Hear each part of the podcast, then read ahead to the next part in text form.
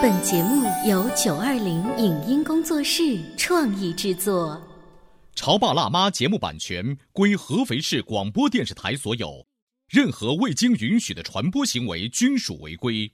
欢迎与九二零影音工作室沟通合作事宜，电话零五五幺六三五零九三五六。你有你的钻石金龟婿策略，我有我的全家海岛游计划。你扛着单反泡妞马不停蹄，我为孩子捕捉成长的美妙瞬间。你忽略我的魅力，我会证明这是谁的时代。你否定我的生活态度，我决定我的人生蓝图。帅哥俊男靠边站，有了宝宝的潮爸魅力更爆发。窈窕美女靠边站，有了宝宝的辣妈魅力更火辣。我是辣妈，不是老干妈，我为自己代言。我是潮爸，不是太阳能浴霸，我为自己代言。潮爸辣妈。本节目嘉宾观点不代表本台立场，特此声明。仿佛就在一夜之间，一款名为《旅行青蛙》的日系手游就在朋友圈中刷了屏，晒娃、晒男友、晒自拍，都瞬间被晒心痒的蛙儿子所取代。各位妈妈们似乎也为蛙儿子操碎了心。宅在家不出门会担忧，出了门不回家会犯愁。儿子偶尔寄回来明信片，也能让人兴奋半天。为什么如此佛性且几乎零互动性的游戏能获得众多玩家的青睐？通过青蛙简单的生活状态，可以悟出哪些育儿道理？养了蛙儿子会让未婚女性有结婚生子的冲动吗？欢迎收听八零后时尚育儿广播脱口秀《潮爸辣妈》。本期话题：养娃如养娃，老母亲的佛系育儿之道。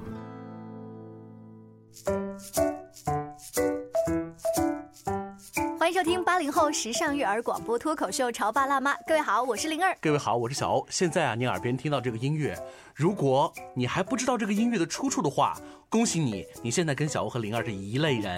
但是我们现在在直播间里，刚刚就跟这个典型的九零后是不是学习了一下？是的，我们在聊的话题呢，就是现在现如今，打开你的朋友圈，总会发现有一群人亲切的称呼自己游戏的主人公。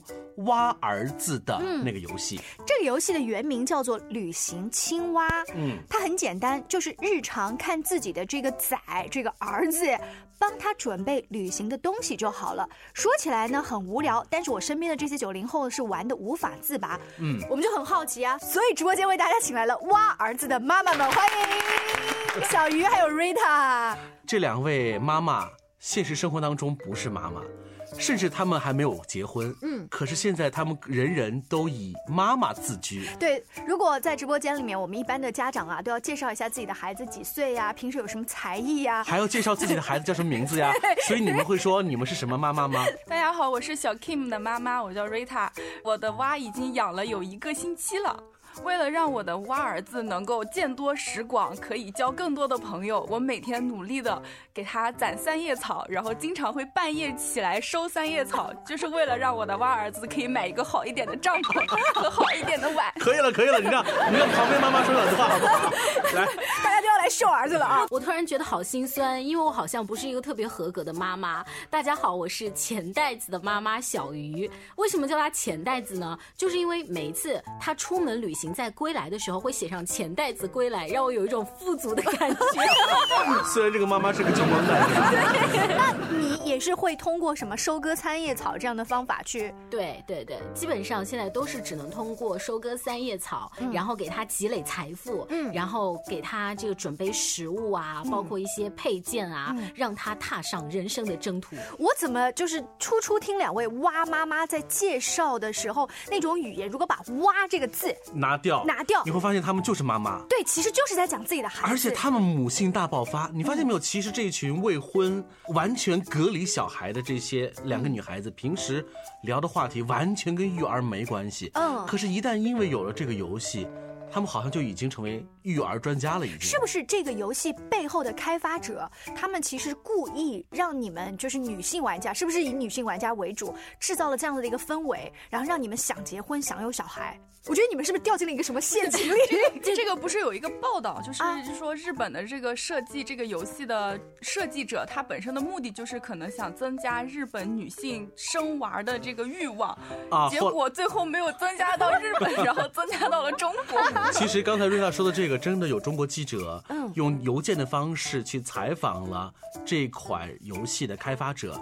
然后游戏开发者看了这个问题，就是是不是因为日本近年少子化现象严重，所以是开发这个呢？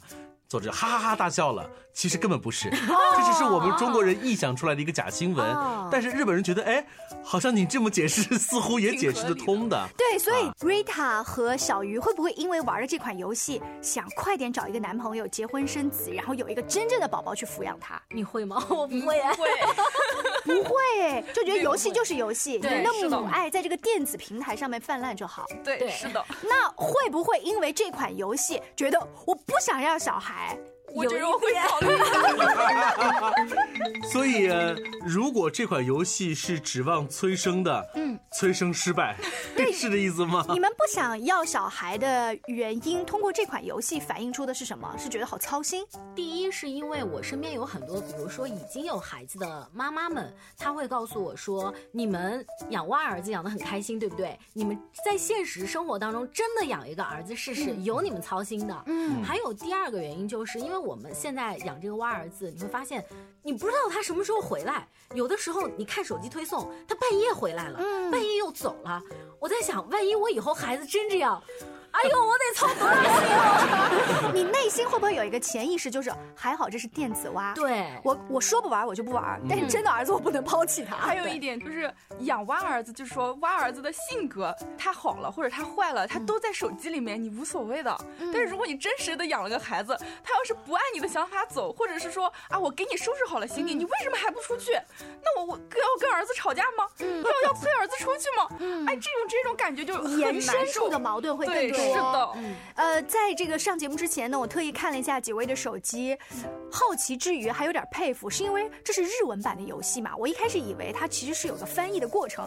你们都是认识日文的吧？那么多里面的界面呢？不认识。我刚开始玩这个游戏的时候，花了一天的时间来研究这些日文到底是什么意思，然后看了无数个攻略。我比他机智的是，我花了一个小时看了一下攻略。所以，这一些日文的界面，你们也是临时抱佛脚的。嗯，呃，听说啊，当这款游戏的日本作者发现这款游戏在中国很火的时候，他特别发出内心的声音。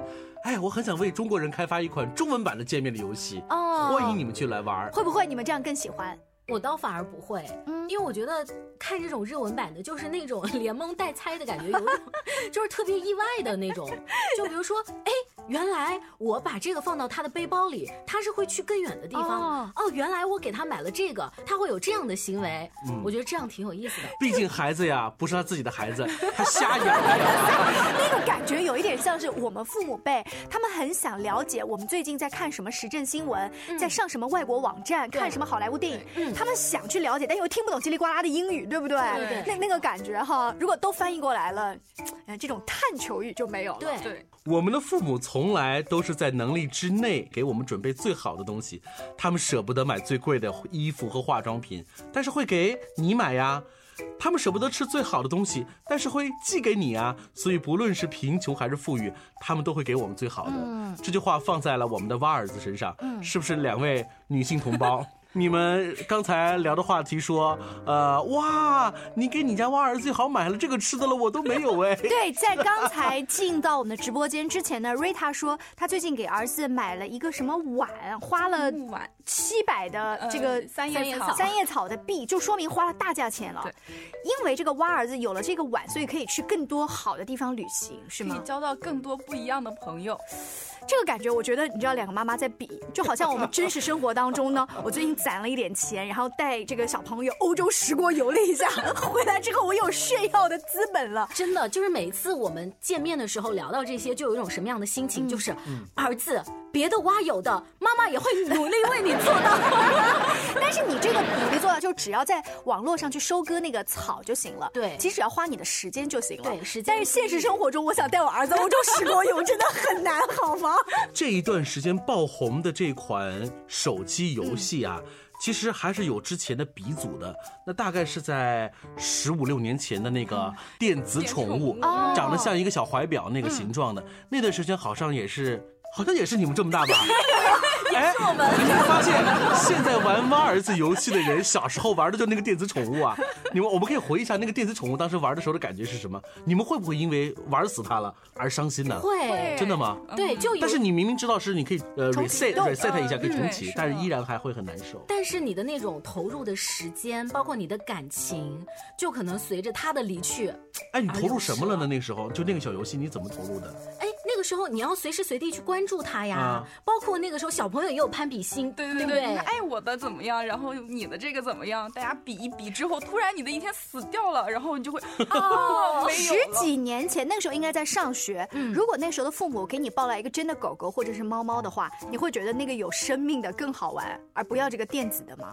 不会，我觉着，因为因为其实，呃，那个时候好像宠物还是爸妈照顾比较多，然后我们可能自主去照顾的时间比较少。但是电子宠物是我们的呀，哦，就完全由你来掌握。对对。你发现我们八零后什么都没有，嗯，他们当年玩这个电子宠物的时候，我们已经长大了。现在呢，他们开始玩挖儿子的时候呢，我们有自己孩子了。所以母性培育起来最好的一代不是八零后，是九零后和零零后。他们用电子机器人类的东西，其实就已经开始慢慢的培育这种母性了。对，在小欧刚刚开始把所有的嘉宾笼络到我们的直播间的时候，其实我是有一点儿。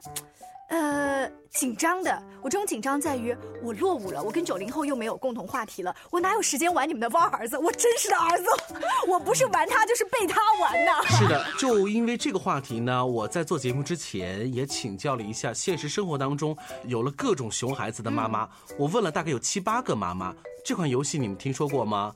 你们玩过吗？好玩吗？那么给我的目前答复是这样子的：百分之七到八十的人不知道这款游戏是什么。那么剩下的那个百分之二三十的知道的呢，也仅限于知道。也就是说，有了孩子的妈妈玩这款游戏的概率是很低的。更夸张的是，小欧，你知道这个数字背后有一个热情度。当我的微信里面有小鱼和瑞塔的朋友圈，他们会截图晒自己的儿子去了哪里之后，我看了等于没看，这才是最夸张的。要可能在呃五年到十年前的话，我会至少怕自己落伍。我去找他们聊一下，想去下载一下这个游戏，跟他们有共同话题。但是我现在这个热情都没有了，这难道不是已经当妈妈的人最可怕的吗？今天我们的节目当中来聊的是这个一只青蛙暴露了谁最爱你这个话题。青蛙是我们人见人爱的益虫，现如今呢也成为了很多没有结婚、没有养育孩子的女性同胞的亲爱的儿子。这种变化到底是怎么发生的？潮爸辣妈在广告之后，欢迎你继续来聊。您正在收听到的是故事广播《潮爸辣妈》。潮爸辣妈播出时间：FM 九八点八，合肥故事广播，周一至周五每天十四点首播，二十一点重播。网络收听，请下载荔枝 FM、蜻蜓 FM、阿基米德、喜马拉雅、中国广播以及苹果 Podcasts，搜索“潮爸辣妈”订阅收听。微信公众号请搜索。潮爸辣妈俱乐部参与节目互动哦！潮爸到，辣妈到，准爸到，育儿专家请。中国内地首档八零后时尚育儿广播脱口秀，陪你一起吐槽养育熊孩子的酸甜苦辣，陪你一起追忆自己曾经的小世界。潮爸辣妈。本节目嘉宾观点不代表本台立场，特此声明。仿佛就在一夜之间，一款名为《旅行青蛙》的日系手游就在朋友圈中刷了屏，晒娃、晒男友、晒自拍，都瞬间被晒心痒的蛙儿子所取代。各位妈妈们似乎也为蛙儿子操碎了心，宅在家不出门会担忧，出了门不回家会犯愁。儿子偶尔寄回来明信片，也能让人兴奋半天。为什么如此佛性且几乎零互动性的游戏能获得众多玩家的青睐？通过青蛙简单的生活状态，可以悟出哪些育儿道理？养了蛙儿子会让未婚女性有结婚生子的冲动吗？欢迎收听八零后时尚育儿广播脱口秀《潮爸辣妈》，本期话题：养蛙如养娃。老母亲的佛系育儿之道。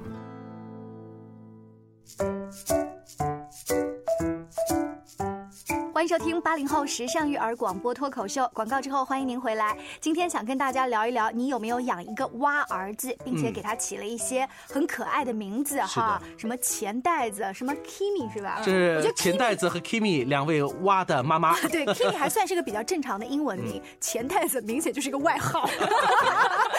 呃，关于养蛙这个话题啊，你知道火到什么地步吗？在当代的中国，前一段时间连人民日报客户端都连续发了。两篇文章来探讨一下关于这个养蛙的背后的故事。那更多的媒体也是一直在跟进报道这个事情。嗯，这些蛙儿子在你们的这个电子手机上，除了你们收割三叶草，让他们不断的出去旅行，就没有坐在家里，比如说写作业呀、考试啊这些事儿吗？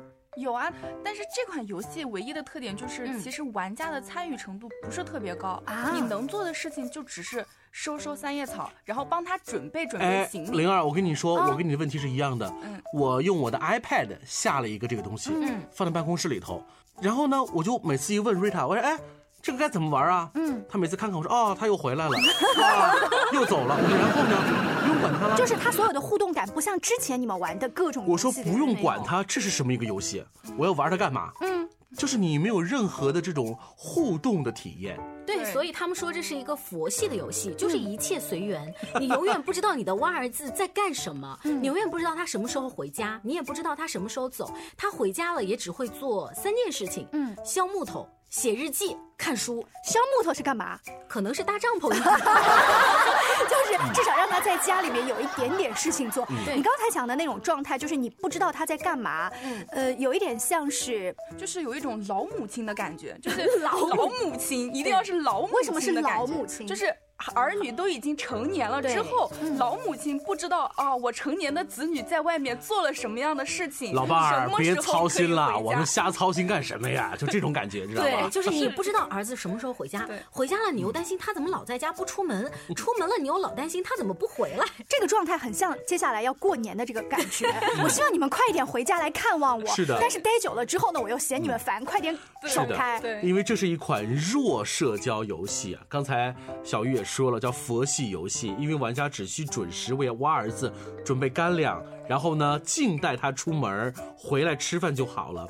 我们想到另外一个话题啊，就几年前的时候，我们还经常会年轻人聚会，我们高声阔谈创业，嗯，然后说呃各种的方式去挣钱，实现人生抱负和理想的时候，不知道突然是从什么时候开始，现在我们好像在呃年轻人聚会当中。有的时候会集体晋升，就是都因为在玩挖儿子是吧？就是 有一种累、疲和不想说，然后呢变得佛系，嗯，甚至是变得寂寞。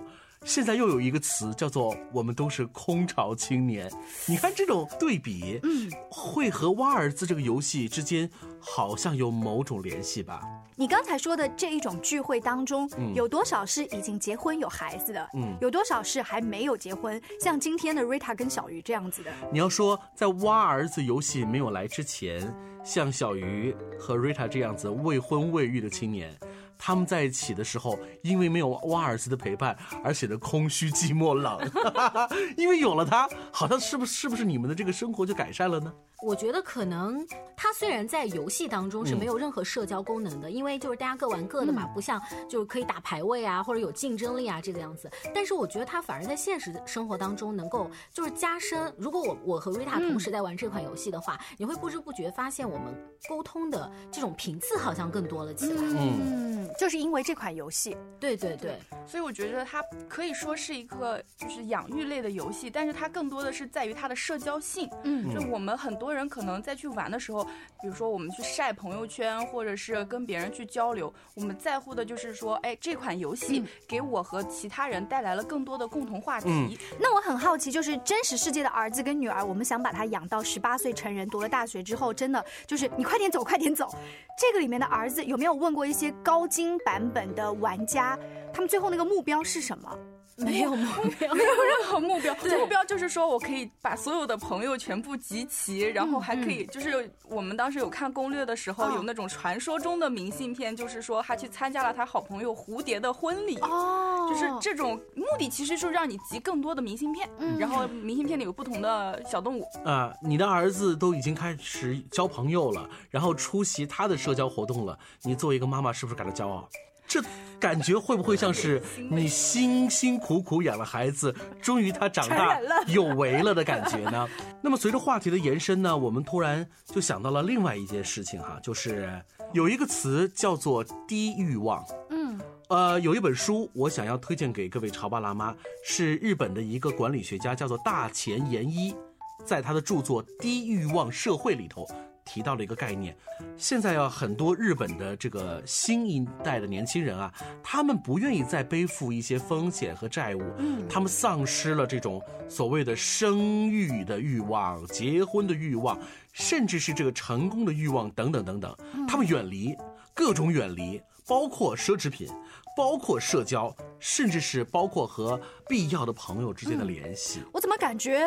特别孤独的一个状态，对不对？光听他那段话，嗯，所以在这样一个大背景之下呢，就产生了这种日本的游戏，嗯，这个叫做什么呢？低养育或者是轻养育类的这个游戏。虽然这是日本的游戏，日本的作家写的这本书，但是回到我们身边的话，你有感觉到现在的年轻人越来越不喜欢跟别人出去交流，就自己宅在家里面就好。我也不想说特别特别飞黄腾达，就是差不多小康之家就好，有这种感觉吗？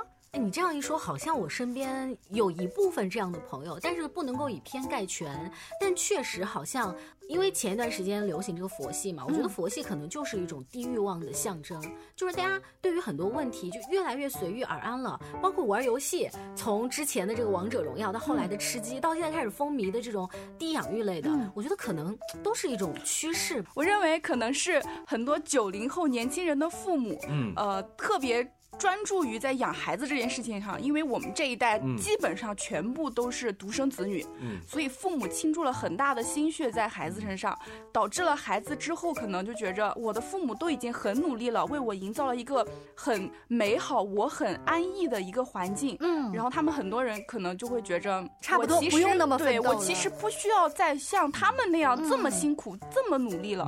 就拿你来说吧，你老爸其实就一个很成功的一个老爸，不仅是工作，还是成为一个父亲。所以是不是我们换一个角度来讲，你肯定渴望找一个能够像你爸爸一样疼爱你，或者是事业成功的那个男青年？对。但是这个难度其实是很大，嗯，是那个男青年成为的难度很大，同时你发现这个男青年的这个难度也很大，是不是？对，所以我找对象会很挑啊。瑞塔刚才那番话其实提到了两个观点：一是父母已经为你营造一个比较好的物质基础，所以我不需要太风吹日晒的去打拼；第二是心理上的，应该是我们读到的书和社会经验告诉我们。不要那么执拗，对，而且生活当中好像我们这一代人少了很多的执念，我们更多的可能是一种内心上的富足，觉得哎，差不多到这个阶段，我觉得对生活很满意了，嗯，就没没有那么多可能，呃，也不能说是向上拼搏的动力吧，应该是就已经没有那种说我一定要比别人强的那种。嗯，但是这一个观点我放在这个蛙儿子身上的时候，我始终在想说，如果我的蛙儿子今天不想出去旅行，他就说我挺好的，我吃的胖胖的，在家里面削木头就好了。你作为父母，你会不会着急？你会不会想说，你赶紧出去看世界？会有一点儿，还还会有。所以我觉得这个游戏有一点，就是它可能暴露了九零后其实内心潜在的一个想法，就是我其实还是想跟别人去竞争，我其实还是想好。那就放在孩子身上吧。有一句话叫做“一将功成万骨枯”，嗯，这句话有两种不同的解读，一种会认为这句话说多好啊，我就要成为那样的人；另外一部分人说。哎呀，这个代价太大了，我不想做这样子的人。所以很多低欲望的青年，就是因为秉持着这样的观念，所以呢，就变得越来越低，越来越轻，越来越佛系。嗯，这样子的状态到底好不好，在你自己的那一个个人生长的感觉当中，你自己能感觉得到那个生命力。嗯，如果你自己其实都已经被那种很萎靡的样子要压的。快要窒息了。嗯，那我觉得是要调整。最可怕的就是这种状态的人，等到他结婚生子之后，她把希望寄托在老公身上，看老公呢也这么低迷，那好吧，只有寄托在儿子身上。所以，我真的很希望我们身边真正出现一个佛系老婆。嗯，随你吧，那就更好了哈。但是女人都不希望自己的老公是一个佛系的人，要往前拼杀的那种感觉，所以其实这是一个矛盾的事情。今天我们在聊的是，在内地目前下载排名冠军的是来自日本的游戏哈。你们知道在日本这个游戏的排名最高的是哪个吗？是哪个？是网易的《荒野行动》。哦，他们也玩我们中国人设计的游戏。连日本的佛系青年都开始玩 我们的游戏了。谁说竞争不重要？好吧，非常感谢 Kimi 的妈妈和钱袋子的妈妈两个挖儿子的妈妈做客直播间啊。现在潮爸辣妈这个采访的嘉宾群体越来越大了，对不对？没有养车儿子的也。可以来了，好了，谢谢二位妈妈。下节目之后再继续收三叶草吧。更多关于育儿的精彩话题和经验分享，大家也可以关注我们的微信公众号“潮爸辣妈俱乐部”。下期见，拜拜。以上节目由九二零影音工作室创意制作，感谢您的收听。